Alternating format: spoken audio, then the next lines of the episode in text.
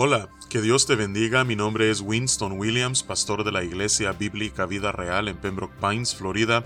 Bienvenidos a otro episodio de Vida Devocional, un ministerio de la Iglesia Bíblica Vida Real, cuya misión es sembrar la verdad de la palabra de Dios en los corazones de los hombres y cosechar vidas nuevas para el reino de Dios. Para más información puedes visitar nuestra página web www.ibvidareal.org o seguirnos en redes sociales en arroba ibvidareal.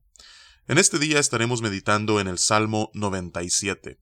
Tal como el título lo describe, este salmo nos habla acerca de el dominio y el poder de Jehová. Y aunque el reino de Jehová es universal y verdaderamente a través de todos los tiempos, desde el inicio de la creación hasta el presente, incluso hacia el futuro, Dios gobierna con soberanía, con total dominio sobre la creación. En este salmo vemos que de alguna manera el salmista está viendo hacia el futuro, hacia un tiempo en el cual Dios descenderá y establecerá un reino sobre la tierra. Así es que a la luz de la revelación del Nuevo Testamento, nosotros sabemos que lo que el salmista está anticipando acá es la venida futura de el Señor Jesús cuando Él vuelva en victoria por segunda vez. Así es que vamos a meditar en este salmo eh, y leerlo en su totalidad y nos iremos deteniendo en algunos puntos para meditar precisamente en el dominio y en el poder de nuestro gran Dios. Dice la palabra de Dios, Jehová reina, regocíjese la tierra, alégrense las muchas costas. Vamos a detenernos ahí. El hecho de que, a pesar de lo que nosotros veamos a nuestro alrededor, la conmoción que pareciera caracterizar nuestros días, qué reconfortante es recordar que Dios verdaderamente reina. Es decir, Dios está en control. Así es que es por esa razón que el conocimiento del reino soberano de Dios trae alegría a las muchas costas, es decir, a todo el planeta, eh, y por eso es que la tierra se regocija. Y, luego a partir del versículo 2, eh, él comienza a describir lo que es la majestad y el poder de Dios. Dice nubes y oscuridad alrededor de él. Justicia y juicio son el cimiento de su trono. Fuego irá delante de él y abrazará a sus enemigos alrededor. Sus relámpagos alumbraron al mundo. La tierra vio y se estremeció. Los montes se derritieron como cera delante de Jehová, delante del Señor de toda la tierra. Vemos que eh, cuando Jesús vuelva en victoria, lo primero que él hará es, tal como dice eh, la palabra de Dios, él someterá a cada uno de sus enemigos y el Padre los pondrá por estrado de sus pies. Así es que ese es el desenlace que cada uno de aquellos que rechazan al Mesías, aquellos que se han rebelado en contra suya eh, y que no quieren rendirse a Él como su Señor y suficiente Salvador. Ah, y no solamente está hablando acerca de la humanidad incrédula, sino aún acerca de los enemigos de Dios y del pueblo de Dios. Estamos hablando de Satanás, estamos hablando de todos sus demonios, estamos hablando de todas las huestes de maldad, todo este aparato eh, diabólico será puesto por estrado de los pies del vencedor, del campeón, de Cristo Jesús. Así es que es a eso a lo que está haciendo referencia a partir del versículo 2 y hasta eh, el versículo 5, el impacto que tendrá sobre la tierra la segunda venida del Señor. Dice el versículo 6, los cielos anunciaron su justicia, y todos los pueblos vieron su gloria, mientras que su primera venida fue humilde y él ah, nació en un pesebre, su segunda venida será evidente a todos, y todo el mundo se dará cuenta cuando él descienda en majestad. Todos los pueblos contemplarán su gloria. Así es que dice el versículo 7, avergüéncense todos los que sirven a las imágenes de talla, los que se glorían en los ídolos, póstrense a él todos los dioses. En ese momento todos aquellos que estuvieron confiando en algún otro que no era Cristo Jesús sentirán vergüenza, pero ya habrá sido demasiado tarde. Así es que mientras eh, eh, tenemos eh, esperanza y Dios está siendo paciente y misericordioso para con nosotros, dice el póstrense a Él todos los dioses, todos aquellos que ah, se postran ante ídolos, deséchenlos y póstrense ante el único y verdadero. Oyó Sión y se alegró, y las hijas de Judá, dice el versículo 8, Oh Jehová, se gozaron por tus juicios.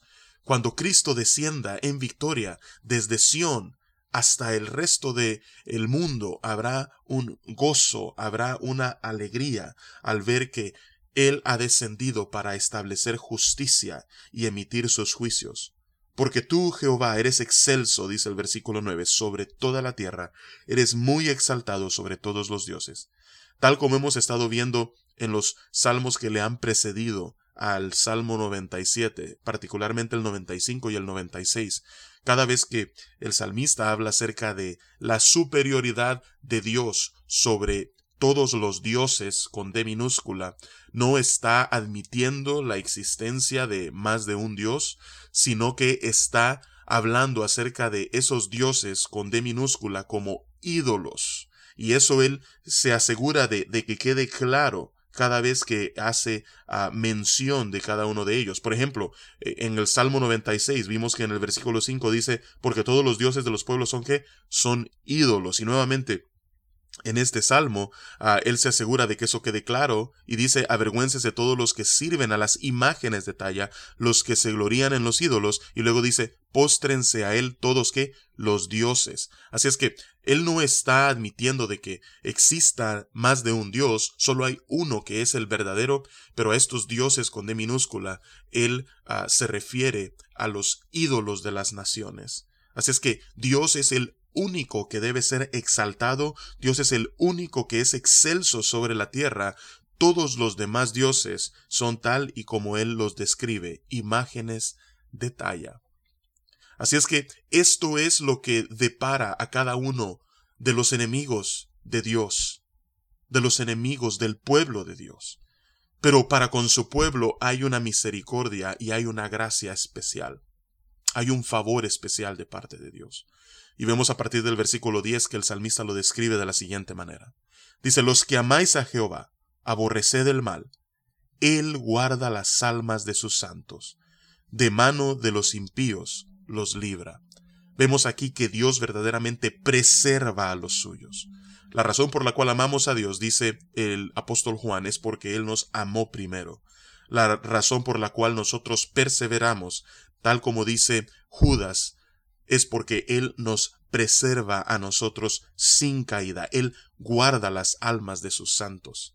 Así es que no solamente Él nos guarda, sino que los, nos libra de los impíos. Dice el versículo 11, luz está sembrada para el justo y alegría para los rectos de corazón. Aquí nos da la garantía de que esto verdaderamente es lo que espera a cada uno de los que aman a Dios, a quienes aquí en el versículo 11 son descritos como justos y como rectos de corazón. Así es que por cuanto tenemos esta garantía y tenemos esta ah, realidad futura eh, como una seguridad basada en la palabra, las promesas y la fidelidad de Dios, entonces nuestra respuesta ante ello, de acuerdo al versículo 12, es que debemos alegrarnos en Jehová y alabar la memoria de su santidad. La realidad es que Jehová reina, tal como este salmo lo describe. Pero también a la luz de la revelación de la palabra de Dios, Cristo Jesús, Él volverá por segunda vez. Y en su regreso, tal como lo describe el libro de Apocalipsis, Él establecerá su reino sobre la tierra, y Él pondrá a todos sus enemigos por estrado de sus pies. Mas a su pueblo él lo recompensará y le permitirá reinar con Él en un mundo de justicia, paz y equidad. Así es que, tal como vemos en este salmo, esa realidad debería movilizarnos no solamente a, que amemos a Dios, que aborrezcamos el mal, sino que además nos alegremos en su salvación. Y, eso es un motivo de, de alabanza y de adoración. Así es que Vamos a orar en este momento y vamos a darle gracias a Dios por sus bendiciones y por ah, preservarnos hasta el día de Jehová. Oh Señor, venimos ante tu presencia en esta mañana, dándote las gracias, Señor, por tu palabra. Gracias, Señor, porque nos alegramos, nos regocijamos eh, en saber que tú verdaderamente reinas. Y a pesar de la conmoción a nuestro alrededor, del caos que en ocasiones pareciera embargarnos, podemos tener la tranquilidad, Señor, que nada se ha escapado de tu control, y que tú estás obrando todo con una finalidad, y en algún momento en la historia de la humanidad, cuando así tú lo determines, Cristo Jesús regresará en victoria y consumará su reino sobre la tierra. Así es que, Padre, qué bueno es poder ver hacia el futuro porque eh, tenemos esperanza, tenemos esperanza en ti. Así es que, Padre, alabado y glorificado sea tu nombre. Y es en el nombre poderoso de Jesús que oramos y te alabamos. Amén y amén. Que Dios te bendiga y con su favor nos encontraremos mañana.